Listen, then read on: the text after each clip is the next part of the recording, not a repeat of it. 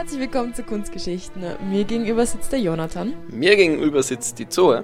Und wir wollen euch ganz herzlich willkommen heißen. Wir haben heute, wie soll ich sagen, uns eine sehr große Aufgabe gestellt, nämlich ähm, wieso wir nicht so viele Frauen oder fast gar keine Frauen in der Kunst kennen.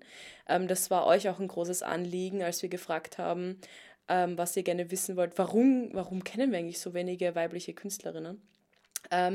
Und das ist eine sehr, sehr, sehr, sehr große Frage. Und es gibt keine pauschale Antwort. Es gibt viele Ansätze zu Antwortmöglichkeiten. Ähm, von schlechter Ausbildung, einfach weil man, weil man nicht ausgebildet werden darf, ähm, bis äh, gesellschaftliche Strukturen gibt es da viele verschiedene Ansätze.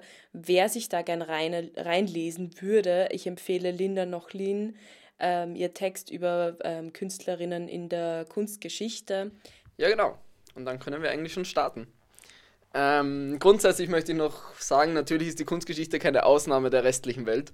Ähm, und natürlich, was wir hier in der Kunst, natürlich haben wir in der Kunstgeschichte auch eine Diskriminierung der Frauen, so wie in der gesamten restlichen Welt im Grunde. Und genau, und das ist auch ein Aspekt, warum ich die Kunstgeschichte so spannend finde, weil ich finde, dass man in der Kunstgeschichte immer einen Spiegel der Welt und der Gesellschaft dieser Zeit gerade hat. Zum einen in Kunstwerken, aber zum Teil auch in, eben in ganzen Künstlerbiografien mhm. und Künstlerinnenbiografien. Ich finde das auch super interessant, aber weil du siehst an Bildern wirklich so, ah, das waren die Werte dieser Zeit. Das, ich, deswegen liebe ich auch Kunstgeschichte. Ich weiß nicht, wie es euch da draußen geht, aber irgendwie, man sieht ein Bild an und man weiß genau, das waren die Werte dieser Zeit, das ist damals passiert und das spiegelt so richtig die Geschichte einfach. Genau, ja. Ja, genau. Und so spiegeln sich die Geschichte der Frauen auch in der Kunstgeschichte logischerweise. Ähm, ich werde jetzt weniger auf die, wo Frauen vorkommen, sondern mehr auf die Künstlerinnen und wie sie ähm, vorhanden waren in der Kunstgeschichte. Und die Folge dient auch hauptsächlich einmal zu zeigen, wie viele Frauen es gab und wie weniger wir heute wirklich kennen und warum das möglicherweise so der Fall ist. Genau, ich werde mich da hauptsächlich auf 16. bis 19. Jahrhundert konzentrieren, weil ab dem 19. Jahrhundert gab es immer mehr Frauen und da, da verändert sich das Bild laufend und die Situation der Frauen verbessert sich langsam, auch wenn man sicher heute noch einiges verbessern müssten. Ähm, aber genau, ich werde mich jetzt hau hauptsächlich auf vor, das 19, vor dem 19. Jahrhundert konzentrieren.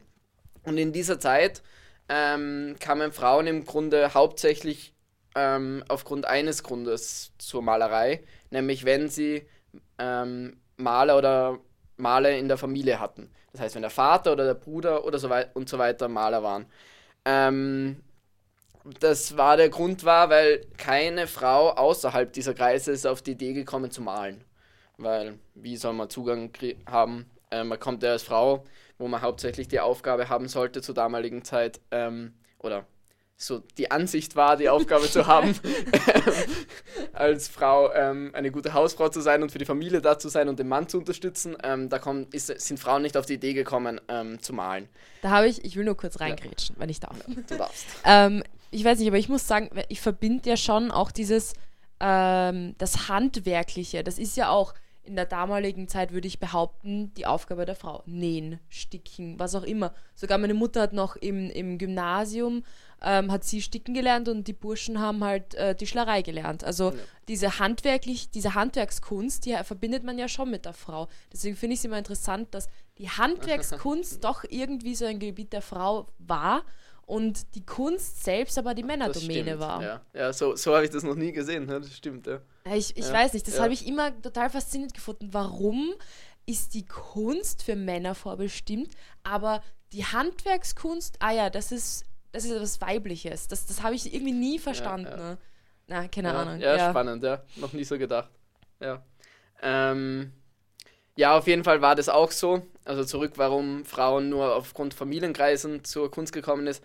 Ähm, weil eben die Materialien auch nicht leicht zur Verfügung waren. Papier- und Zeichenmaterial war alles recht schwer zu beschaffen. Und erst als sich das dann geändert hat im Zuge des 19. Jahrhunderts, kamen auch immer mehr Frauen dazu. Genau. Ja, genau, die Frauen waren die Frauen, die jetzt nicht innerhalb von diesen Künstlerfamilien aufgewachsen sind und trotzdem irgendwie zur Kunst gekommen sind, waren eben oft Autodidakten, das heißt, sie haben sich das selber gelernt. Ähm, Und aber, aber auch in, innerhalb der Familien haben sie sich recht viel selber lernen müssen oder nur innerhalb der Familie lernen können, weil die Burschen wurden alle in Lehren geschickt zu großen Meistern, wo sie lernen sollten, wie geht das korrekte Handwerk eben, ähm, das zu malen. Und die Mädchen haben sich das halt alles irgendwie selbst anlernen sollen oder müssen. Eine Feministin, die über Kunst geschrieben hat, meint eben, so, ähm, so hoch man ihr malerisches Talent vielleicht bewertet hätte, ihre anderen Beiträge zum Familienleben wären als wichtiger erachtet worden. So auch als Grund, warum eben äh, Künstlerinnen, zumindest auch wenn sie jetzt in der Jugend durch Familie ähm, das gelernt haben, ähm, dann, sobald sie heiraten, geheiratet haben, wieder weg von der Kunst kamen. Ja. Weil die Gesellschaft eben andere Sachen wichtiger fand. Andere Aufgaben der Frauen. So, ähm, es gab in der Zeit eben auch riesige KünstlerInnen-Dynastien ähm, wo eben Söhne Maler waren, Väter Maler waren. Das ist so weiter vererbt worden wie viele Berufe in der damaligen mhm. Zeit, was der Vater macht. Und so war das natürlich auch ähm, in der Kunstbranche. Es war im Grunde Familientradition ähm, zu malen. Das hatten wir bei Albrecht Dürer auch. Genau, mhm. genau. Und wir haben eben dort auch diese Atelierbetriebe. Und das ist auch ein Punkt, wo wahnsinnig viele, ähm, viele Töchter und Brüder arbeiten in den Ateliers der Väter und der, mhm. ähm, und der Brüder eben mit. Und deswegen, es gibt wahnsinnig, es gibt wahrscheinlich wahnsinnig viele Werke, die eben so von Frauen geschaffen worden sind, die man aber heutzutage nicht mehr unterscheiden kann von denen des Meisters. Ja. Genau. Weil die Atelier, also die, die Menschen, die im Atelier mitgearbeitet haben, das kennen wir auch vor allem aus dem Barock, die, die, man weiß halt nicht, was haben die dort geschaffen, äh, wo, bei welchen Bildern haben sie mitgemalt. Und deswegen ist es so schwer zu wissen, welche Künstler in welchen Ateliers mitgearbeitet haben. Ähm, also das, das haben auch, also Kunsthistoriker tun sich da auch immer ganz schwer, weil wenn jetzt zum Beispiel zwei ähm, Leute in einem Atelier zum Beispiel gelehrt, gelernt haben und halt dort gearbeitet haben und später sozusagen mit dem gleichen Stil aus dem Atelier mhm. rausgeht, dann können sie die Bilder nicht mehr zuordnen. Ja, weil beide den gleichen Stil weil beide haben. den gleichen Stil, das gleiche gelernt ja. haben und deswegen da tun das sich Kunsthistoriker Handwerk. ganz schwer rauszufinden, wem was gehört. So, ja. ja. Ja, genau. Ja, und genau die Thematik haben wir halt auch eben bei Frauen in der Kunstwelt. Ähm, nur, ich möchte jetzt ein Beispiel dazu bringen. Ähm, Jacopo Tintoretto. Er hat eine Tochter gehabt, Marietta Robusti, also Jacopo Robusti Tintoretto heißt der voller Name und die Tochter hat Marietta Robusti genannt. Es geheißen, es, wir sind jetzt eben im 16. Jahrhundert so als ein, Einordnung und eben da kann man die Werke kaum von der ihre äh, von also die zwei von der Tochter und vom Vater untereinander unterscheiden. Ähm, und es war, da war es sogar der spezielle Fall, oft war eben dann, dass sie verheiratet worden sind und aus was mit der künstlerischen Karriere. Da hat sich eben der Vater sehr lange gewehrt dagegen, quasi, dass sie verheiratet wird, weil sie ein zu wichtiger Teil ähm, in seinem Atelier war, der, die da gearbeitet haben. Schlussendlich hat sie trotzdem geheiratet, einen Goldschmied, der dem Vater auch einiges eingebracht hat zur damaligen Zeit. Ähm, ja, genau. Und sie starb dann wahrscheinlich bei der Geburt ihres zweiten Kindes. Aber genau, da sieht man eben, wie, wie auch eben die Frauen in der Kunstwelt untergegangen sind, in, mhm. indem einfach in Ateliers gearbeitet. Mhm. Ein anderes Beispiel von, von Frauen und Familie, wir werden jetzt noch ein paar so Beispiele haben. Ähm, der Goya hatte möglicherweise eine Tochter, das wird alles so gemunkelt. Oh, wow. Maria del Rosario Weiß Soria ähm, ist die Tochter von, möglicherweise die Tochter von Goya. Ähm, also ich, hab, ich bin nicht dahinter gekommen, es dürfte eine kompliziertere Sache sein. Auf jeden Fall hat sie am Ende bei Goya gelebt. Und Goya meint eben auch über sie, dieses erstaunliche Kind möchte die Min Miniaturmalerei lernen und ich unterstütze diesen Wunsch, denn sie ist wahrscheinlich die bedeutendste Erscheinung ihres Alters auf der Welt, indem sie tut, was sie tut. Wow. Okay. Ja. Also, also es hat den Mädchen natürlich eindeutig nicht an Talent und sie waren eindeutig da und hatten logischerweise das Talent, ähm, das alles umzusetzen, bis sie bekamen nur die also wurden nicht anerkannt. So. Mhm. Ähm, genau, Goya hat dann noch lange probiert, für sie einen Lehrer in Paris zu finden. Er ist gescheitert, einen zu finden, der ja. ein Mädchen unterrichten möchte. Ähm, ja, nach Goyas Tod kopiert sie dann recht viele Werke von Prado und starb aber dann schon recht früh mit 29. Ja. Ähm, wir könnten jetzt so weitergehen und weitergehen. Ähm, ich, mir fallen auch so viele Beispiele nämlich genau. ein. Mir, also nur das berühmteste, das mir zu, zum Beispiel einfallen würde, ist Rodin, seine Frau Camilla. Ja. Und ich finde Camillas Werke noch fast interessanter als Rodins Werke. Ja, ja. Rodin ist dieser riesige Bildhauer und je, fast jeder kennt ihn und niemand denkt an die Frau Camilla. Ja, ähm, ah ja, und was ich noch sagen wollte zum Vorher, eben diese, Min er spricht ähm, die Miniaturkopien an, die Min Miniaturmalerei. Mhm. Und die war natürlich für die damalige Zeit auch wahnsinnig wichtig für die Künstler, weil auf diese Weise sind sie bekannt geworden. Also die, da haben Miniaturkopien, da wurden eben in kleinem Format die bekannten Werke kopiert. Und für das waren auch oft Frauen sehr wichtig für die Männer, weil ihre Aufgabe war, dem Frau bekannt, die, die Männer bekannt zu machen, indem sie möglichst viele solche Miniaturkopien der ihrer großartigen Gatten anfertigt, wenn man das so sagt. ähm, ja. Ähm, in dem Zusammenhang gibt es eben auch die jüngere Schwester von Sir Joshua Reynolds. Ähm, und die hat eben auch lang bei dem Bruder gelebt. Ähm, und hat eben auch Miniaturkopien, hat ihn versorgt, hat für ihn gekocht. Ähm, und der Bruder hat sie auch wahnsinnig schlecht behandelt. Also ähm, so meint der Bruder eben unter anderem, dass ihre Miniaturkopien von seinen Bildern andere lachen macht und ihn selbst weinen. Also er hat ein sehr zwiegespaltenes Verhältnis zu dem. Ja, ähm, obwohl ihre Bilder laut anderen Zitaten nicht so schlecht waren. eben. Ja, war, ich bin mir sicher, dass sie nicht schlecht ja, waren. Aber ja, ja. Ähm, sie hat dann auch das Haus verlassen ab einem Zeitpunkt. Warum ist nicht ganz klar. Aber ab dann hat die Nichte das Haushalt geführt. Also das eine ist, sie hat sie rausgehauen, nachdem die Nichte da war. Die andere Möglichkeit ist, ähm, Sie hat selbst das Haus verlassen. Auf jeden Fall, ähm, sie schrieb dann auch in ihr Gebetsbuch, ähm, also ich meine, das hat eben auch auf die Frauen abge abgefärbt, logischerweise, dieses ständige, du bist zu schlecht, um zu malen. Ähm, weil sie schreibt dann eben, ich bin unfähig zu malen. Meine Fähigkeiten liegen in toten Landstrichen von Dorrington alle da nieder. Ich wünsche mir eine wohltuende Prise des Lobes, die mein Schiff auf die See hinausträgt eine Ansporn der Wetteifers, der meine schlummernden Kräfte weckt. War das poetisch? ja. Aber da sieht man schon, wie, wie fertig das machen kann, wenn ja. man einfach nichts zurückbekommt für, für sein Talent. Ja. Mhm. Ja, und, und dass man dann auch das eigentlich im Grunde nicht gescheit ausüben darf. Ja. Weil sie schreibt eben dann ein, and, ein anderes, ähm, ein anderes Mal schreibt sie in einem Brief, mein höchster Wunsch ist, ein paar Monate des Jahres in der Nähe von Kunst und Wissenschaft zu verbringen. Aber wenn du glaubst, es wirft ein schlechtes Licht auf mich, wenn mein Bruder in London ist und ich nicht in seinem Haus lebe, so will ich mich bescheiden, in Windsor zu wohnen. Also, ja, da sieht man eben andere Zeit, andere Sitten, ja. andere gesellschaftliche ähm, Pflichten, wenn ich so sage. Mhm. Oder, ja, gesellschaftlichen Druck. ja. ja.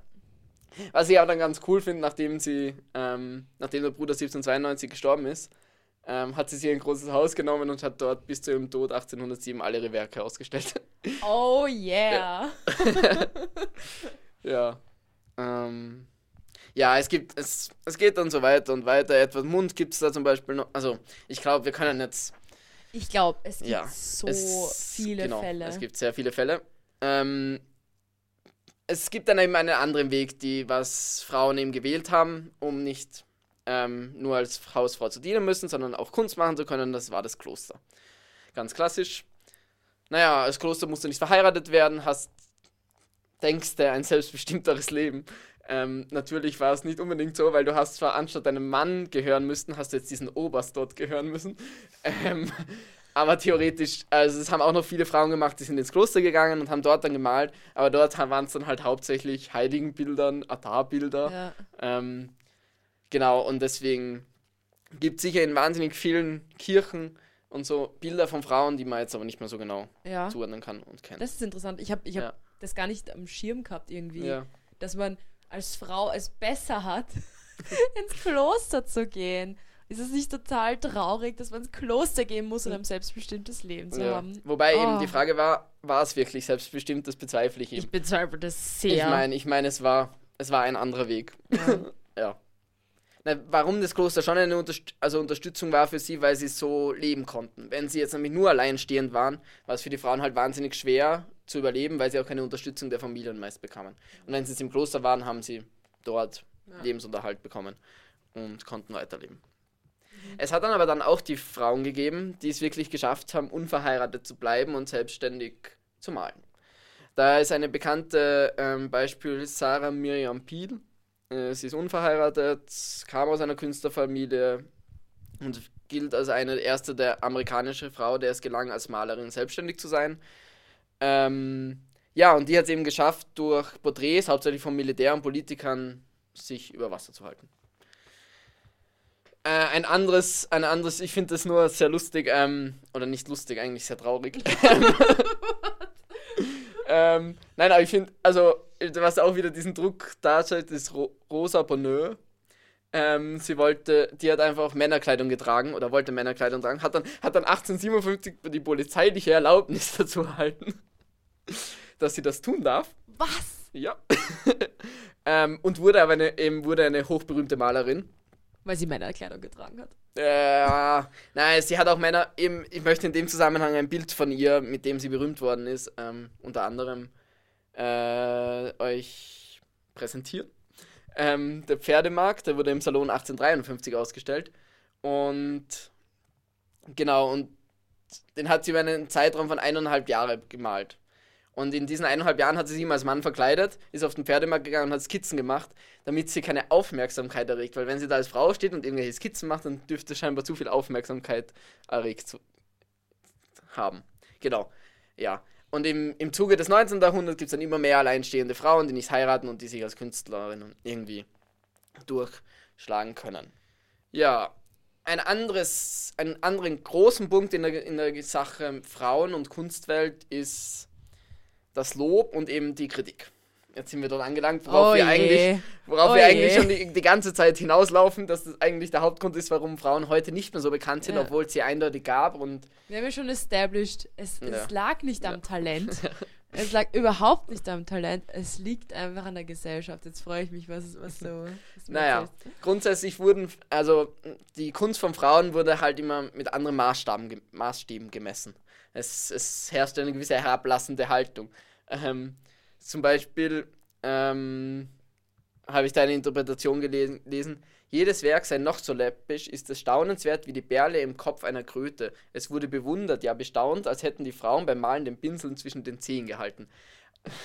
Also, es ist, also mir kommt ein bisschen vor, so wie wenn man Kinder lobt für irgendwas, was sie macht. Ja. Es ist erstaunlich für alles, Oh, was sie hervorbringen Regenbogen. konnten. Ja, genau. Es ist einfach erstaunlich für alles, was sie ähm, hervorspringen, hervorbringen konnten.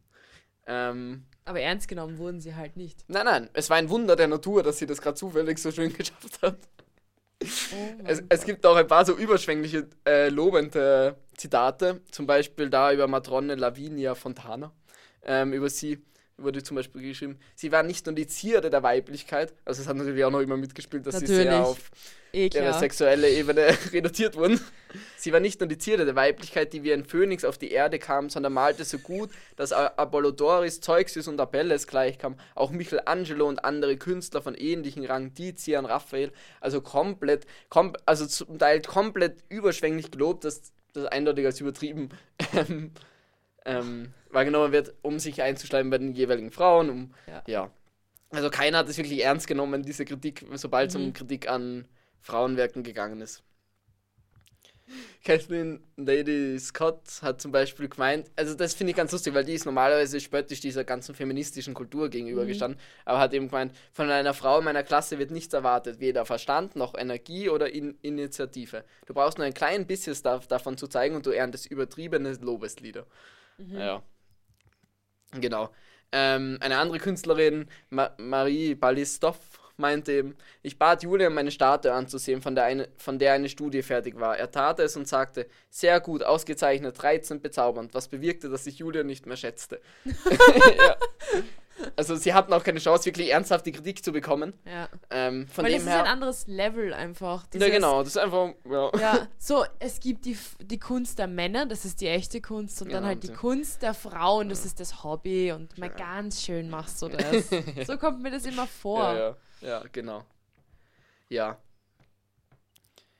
Ähm, äh, eine andere Sache war noch die ganze Hofmalerei. Mhm. Und es gab Frauen, ähm, die am Hof angestellt wurden für Malerei. Nur dort war im Gegensatz zu Männern, die eben schöne Werke schaffen sollten und das Ganze festhalten und Mhm. am besten halt möglichst Propagand statistisch darstellen sollten. Ähm, die Aufgabe der Frauen am Hof war was anderes. Die Aufgabe der Frauen war, die Damen am Hof in Aquarellieren zu unterrichten und aber auch als Tier der, der Hofgesellschaft aufzutreten. So quasi, das ist unsere schöne Künstlerin. die haben wir auch noch am Hof. Ähm, das heißt, wer dort angestellt worden ist, hat jetzt nicht unbedingt gut malen können. Mhm. Die hat einfach schön ausschauen müssen. Es galten ganz andere ähm, ähm, Maßstäbe, äh, Maßstäbe. Mhm. genau, ob eine Frau angestellt worden ist oder nicht. Und eben dann vom Künstler sein mit Anführungszeichen leben konnte. Ähm, eine wirklich sehr bekannte Künstlerin, die heute halt auch nicht mehr so bekannt ist, ähm, ist Elizabeth Thompson. Oder unter Lady Butler wurde sie bekannt. Und also das war wirklich, sie war wirklich ein Star der damaligen Zeit, was ähm, ein Werk der Appell vor dem Einsatz die Krim heißt ein Werk von ihr. Und über, über, das, über das Werk wird eben geschrieben, die Erinnerung in der Zeit verblasste an den Krieg, aber bei vielen ließ das Bild die Erinnerung wieder aufleben und gingen in Tränen weg. Und das Bild, um das Bild gab es einen langen Streit und schlussendlich hat es dann die geschafft, es endlich zu kaufen, ähm, weil ein Fabrikant davor hat sich ewig geweigert, es zu verkaufen. Mhm. Aber ich meine, es zeigt eben, die Queen kauf, hat dieses Werk gekauft von einer Künstlerin und trotzdem nicht bekannt heutzutage. Ja. Auch wenn man das damals nie geglaubt hätte, dass mhm. sie wieder in Vergessenheit geraten. Ähm, aber ich finde eben eine große Rolle in dem Ganzen spielen sicher die Kritiker. Ähm, und äh, ein bekannter Kritiker der damaligen Zeit, Raskin, ähm, schrieb zum Beispiel über, die, über, über sie, also über ein anderes Bild, über das Bild Vier Flügel, was auch wahnsinnige Bekanntheit gelang. Und ich finde, bei dem Kommentar kommt auch so gut ähm, die Vor Vorurteile, die ein Mann gegenüber den Frauen mhm. hatte, ähm, rüber. Nie ging ich mit ungerechten Vorurteilen an ein Bild heran als an Miss Thompsons Vierflügel. Teils, weil ich immer, immer behauptete, Frauen konnten nicht malen, teils, weil ich dachte, es kann nicht rechtens sein, wenn so viel Auf, Aufhebens davon gemacht wird. Aber dies ist ohne Zweifel das Werk einer, einer Amazone. In, in so eine Kunstkritik, einem bekannten Kunstkritik, sieht man auch eben, dass die Kunstkritiker mit seinem Vorbehalt hineingegangen sind, eben in dem Fall sogar eine positive Rezession geschrieben haben, aber es hat trotzdem scheinbar nichts daran geändert, dass sie die Zeit überdauern haben. Ähm, genau. Was dann eben auch noch passiert ist, dann im Laufe der Zeit, Frauen wurden an Kunstschulen hochgelassen, auch wenn das sehr lange gedauert hat. Und sobald es war, wurden die Frauen mit unzähligen Preisen überschüttet. Also es gab so wahnsinnig viele Preise zu der damaligen Zeit. Es gab Medaille Gold, Medaille Silber, Medaille Bronze, mhm. Ehrenpreise, das alles bekamen sie. Hat trotzdem nichts geändert, dass sie heute nicht bekannt sind. Genau. Äh, in dem Zusammenhang möchte ich auch noch Angela Kaufmann erwähnen. Sie war auch eine sehr bekannte, die hat von 1741 bis 1807 gelebt, eine der bekanntesten Maler Malerinnen. Sie wurden 600 Mal gestochen, was eben damals auch ein Zeichen war, mhm. also gestickt, eben auf Blumenvasen, über Tassen, über Schnupftabakdosen, alles so Zeichen. ja, da war überall ihre Gemälde oben, das waren eben alles damals Zeichen für Bekanntheit und wenn du da es rauf geschafft hast, wurdest du bekannt, mhm. logischerweise. Ähm, ja, und hat eben mit ihrem Stil auch wahnsinnig viele beeinflusst. Und sie war auch eine Berühmtheit, wo niemand dachte, dass sie jemals vergessen wird. Mit, einen, mit einer riesigen Beerdigung dann in Rom, wie sie Raff, seit Raphael niemand mehr gekannt hat und so, schreiben die Leute. Und, und trotzdem ähm, wurde und sie dann lange Zeit... Ich habe nie von ihr gehört. Ja, genau, so oh circa. Ich meine, ich, langsam kennt man sie wieder und langsam hört man wieder öfter von ihr. Ja, man aber, buddelt die Leute aber auch aus, muss man sagen. Ne? Man hm? fängt jetzt, finde ich, auch wieder an, die Leute auszubuddeln, genau. die verloren gegangen sind. Genau, man fängt, mhm. ja, genau. Und das ist eben das große zusätzliche Thema, was auch ähm, was viele moderne Künstlerinnen beschäftigt, ähm, mhm. dass sie zum Teil jetzt auf die fe feministische Aspekte reduziert werden. Eine der ersten wirklich wirklichen Kämpferinnen des Feminismus, die haben wir eh schon besprochen, Louise Bourgeois. Mhm. Ähm, und ich glaube, die hat auch so ihre Probleme gehabt, deswegen hat sie sich so lang ähm, ich habe das damals in der damals damals erwähnt am Ende, dass sie sich eben lang gewehrt hat, in so einem Interview wirklich zu sagen, dass sie diskriminiert worden ist mhm. und so weiter, ja. weil ich glaube ich nicht wollte, dass jetzt all ihr Schaffen immer nur auf das reduziert wird ja. als ja eben also ich glaube, das muss man eben auch besonders wenn man jetzt neue Künstlerinnen betrachtet, nicht muss man aufpassen ähm, und Kunstwerke von aktuellen Künstlern, dass man sie nicht immer nur auf das reduziert. Das war so ein grober Überblick, also ich, was ich jetzt einfach zeigen wollte, es gab wahnsinnig viele Künstlerinnen aus der mhm. damaligen Zeit, die man so noch nie am Stirn hatte. Und ja, und eben, dass, dass sie mit zweierlei Maß gemessen wurden und deswegen wahrscheinlich auch nicht die Zeit überdauert haben. Mhm. Ähm, weil es keiner ernst genommen hat, die Kritik an ihren Bildern. Mhm. Ich muss auch, ich, ich will nur zu dem, zu dem Aspekt, weil ich finde diesen Aspekt so wichtig, dass wir den besprechen, endlich mal in unserem mhm. Podcast. Und auch generell, dass es endlich mal zum Gespräch wird, weil lange, finde ich, haben auch Leute einfach die Augen davor verschlossen. Ähm, dazu finde ich eine Gruppe wirklich total interessant, nämlich die Guerilla Girls. Ja, ja. Ja, stimmt. Ähm, also die Guerilla Girls sind halt so wichtig und immer noch, die gibt es halt immer noch. Die waren aber ähm, zur Bekanntheit, haben sie vor allem in den 90ern halt, ähm, sind sie gelangt. Und sie haben sozusagen endlich mal ähm, das In Your Face äh, der Gesellschaft einfach mal gebracht, dass es eine unfassbare Ungleichheit in der Kunst gibt. Mit Plakaten, wo zum Beispiel draufsteht, 76% der Bilder ähm, haben nackte Frauen im MoMA, aber es gibt nur 4% weibliche Künstlerinnen. Wo macht das Sinn? Ja. Ähm, und diese Plakate wurden dann so tausenden gedruckt und überall in New York aufgehängt. Überall waren die in, in, in Straßenbahnen, in, in, irgendwelchen Ecken. Und auf einmal wurde das immer mehr zum Thema. Ähm, und, und es wurden auch Galerien in, in so Gorilla-Masken ja, halt ja. Ähm, auch ähm, gestürmt, würde ich fast sagen. Und die haben dann auch einen, also ich finde, einen wirklich großen ähm, Impact gehabt. Also auf die Kunstwelt. Auf die ja. Kunstwelt, weil die waren nicht leise, die waren sehr laut und, und, die konnte man nicht übersehen. Und wahrscheinlich nicht nur auf die Kunstwelt, sondern ja die, die Macht der Kunst ähm, wahrscheinlich auf die ganze Welt, grundsätzlich auf die Anschauungen. Ja.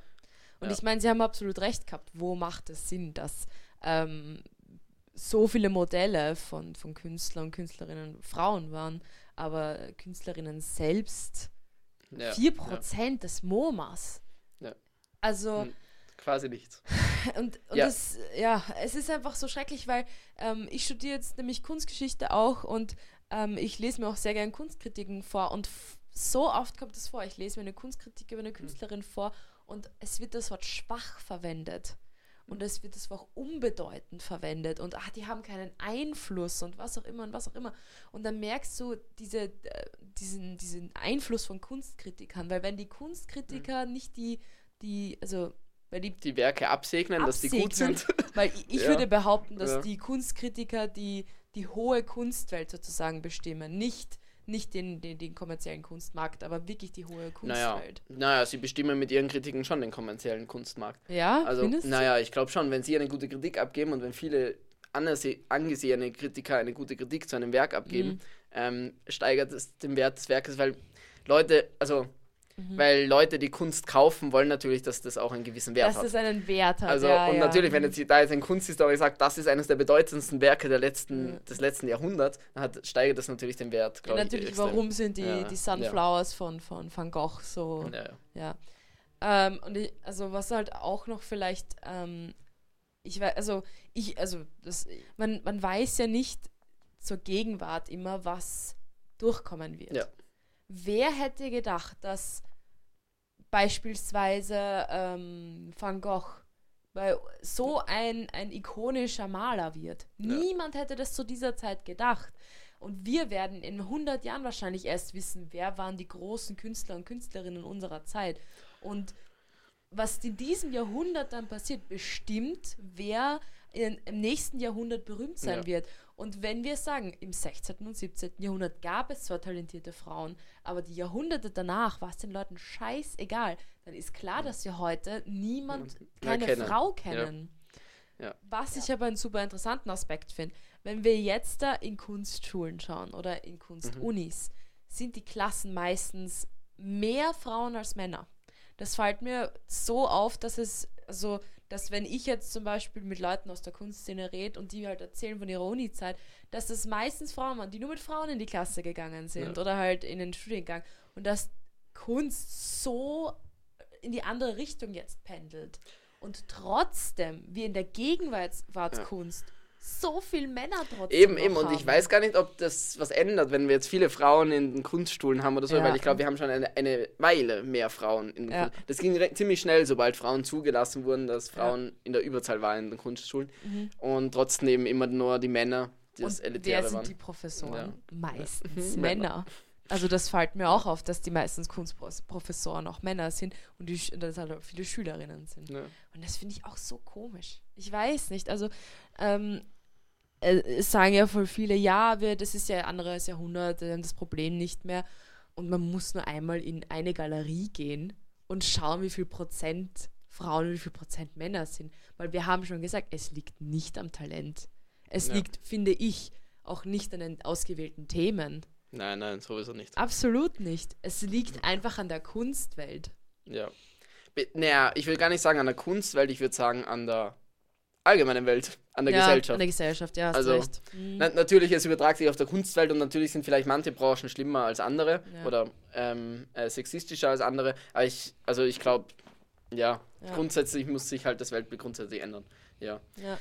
Eine Überlegung, die ich noch angestellt habe, ähm, stell dir vor, ähm, ähm, Frauen hätten in der, in, der, in, der, in der ganzen Kunstgeschichte die Chance gehabt, ähm, auch Künstlerinnen zu sein, sich voll zu entwickeln, sie, also auch was beizutragen, wirklich aktiv zur Kunstwelt.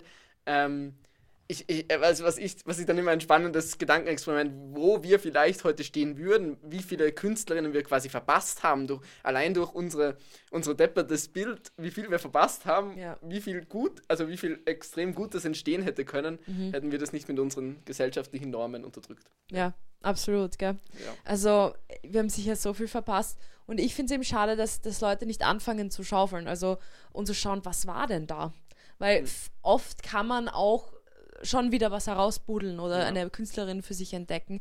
Und wenn man drei Google-Suchen anstellt, du findest so viele tolle Künstlerinnen, von denen du noch nie gehört hast. Eben, das ist mir jetzt im Zuge dieses Buch aufgetaucht. Es ist ein Name, ein Riesenname der damaligen Zeit nach der anderen aufgetaucht. Ich habe keinen Plan gehabt von den Ja. Namen. Es ist mir bei Kusama passiert. Eine der bedeutendsten Künstlerinnen der Pop-Art. Ja. Gleichbedeutend wie Andy Warhol. Und noch nie davon noch gehört. nie von dem Namen gehört. Also ich meine, Kusama ist mittlerweile relativ bekannt, aber trotzdem, ich hatte nie davon Ja. gehört, nie von ihr gehört. Ja. Also, ja. Ja, es ist Ja, ja. einfach, also das, die Frage ist auch, wie löst man das Problem? Ich, ich, ich hätte Mhm. auch gar keinen Lösungsansatz, weil ähm, ich finde eben, ich finde schon mal gut, dass die Kunstunis gefüllt werden mit Frauen. Ich hoffe, dass, Profes also, dass Professurstellen auch langsam mit Frauen gefüllt werden, weil das, finde ich, ist schon noch sehr unausgeglichen. Aber wie stellt man es an, dass ein riesiges Gebiet wie die Kunst ja wandelt. endlich wandelt, weil es so langsam und so träge die Kunst Ja. immer ist. Nicht nur die Kunst, ich glaube die Gesellschaft. Ja, Also, ich weiß nicht, also das, das gibt es ja, aber das Problem gibt es halt in allen Bereichen. ja. Wie ja, stellt man es an, zu einer klimaneutralen Wirtschaft zu kommen? Wie stellt man es an, die Kunstwelt, also ja. es ist, also es, das ist in allen Bereichen, glaube ich, ein, äh, jede Transformation, die so, so, solche Ausmaße hat, braucht Mhm. seine Zeit. Und ja, bei den Frauen geht diese Reise wahrscheinlich seit den 60er. ja, absolut. Und ich würde auch sagen, dass die Kunst uns immer den Spiegel vorhält. Und die Kunst uns immer gerade sagt, was in unserer Gesellschaft schief läuft oder eben auch gut Ja, und von läuft. dem her sehen wir, dass wir noch lange nicht Und- dort sind, wo wir sein sollten. Genau, wir sehen an, an der Kunst, die eben zurzeit ähm, auch gestaltet wird oder ausgestellt wird äh, und berühmt gemacht, gemacht wird, sehen wir auch immer noch, dass es ein riesiges Problem ist. Und dass wir nicht einfach nur sagen können, ah nein, das ist jetzt eh schon besser geworden. Schauen wir einfach mal, wo es hingeht. Ja. Ich, ich glaube, es braucht einfach Leute wie die Guerilla Girls. Ähm, es, es braucht Feministinnen, es braucht Kunstkritikerinnen und so weiter und so fort, die, die dafür sorgen, dass sich was ändert. Und ich finde aber auch, das ist aber für, von jedem von uns auch, ähm, also vor allem für, für Menschen, die sich mit Kunst beschäftigen, ähm, auch wichtig, dass man anfängt, die Augen offen zu halten und zu schauen und auch im, immer im Hinterkopf zu behalten, hey, es, es ist nicht ausgeglichen. Ähm, und dieser Künstler ist nicht besser als, als die andere, nur weil er im MoMA ist und sie nicht. ja. Ähm, und ich finde, wir müssen einfach alle die Augen offen halten und immer uns bewusst sein, dass es eine sehr große Ungleichheit gibt in der Kunstwelt. Ja. Ähm, was auch ist, was mir aufgefallen ist, ähm, jetzt, wenn Frauen beachtet werden, mittlerweile sind es hauptsächlich alte Frauen, die jetzt Ja. so, also wir haben Kusama, wir haben Bourgeois, das sind alles Ältere alt, Damen. äl- ältere Frauen, Ja. ältere Damen, die vorerst jetzt mal erst zur Beachtung kommen. Mhm. Ähm, und bei jungen Frauen ist das natürlich auch, natürlich grundsätzlich macht Kunst, Mhm. wird mir erst bekannter mit dem Alter, das haben wir schon mal festgestellt. Mhm. Aber ich glaube eben auch, dass hier noch was zu tun ist, dass nicht immer nur alte Frauen Ja. ähm, hier ins Zentrum gerückt werden. ja, absolut. Und man, ich finde auch so schrecklich, wenn man Vorzeigefrauen hat. ja.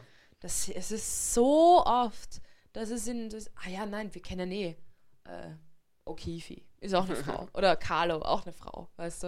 Ja. Und dann sagen sie, nein, also die, die, das Problem ist eh gelöst. Also, also der Fakt, dass sie nur zwei Leute eingefallen sind, auf einmal, würde ich sagen, spricht schon so viel. Also, ja. Ja. Ich, ich würde einfach äh, hier am Ende nochmal sagen, liebe Leute, bitte einfach die Augen offen halten und euch bewusst sein von dem Problem und vielleicht auf irgendeine Weise was beitragen dazu. Genau. Und wow, das war schon wieder. ja. Ähm, wie gesagt, wir haben jetzt schon am Anfang der Folge gesagt, das war jetzt da ein, ein Überblick und ich würde sagen, man könnte eine, eine Doktorarbeit über das Thema schreiben. Ja, ja, mehr als eine Mehr als Doktorarbeit. eine Doktorarbeit. Wahrscheinlich, wahrscheinlich gibt es mehrere Doktorarbeiten darüber. Ja, also wer Lust hat, äh, seine Meinung zu äußern, bitte gerne. Wie gesagt, unser Instagram-Kanal ist Kunstgeschichten-Podcast. Wir freuen uns sehr über eure Meinung. Ähm, und ich glaube, Sonst war es das auch schon wieder. Danke fürs Einschalten.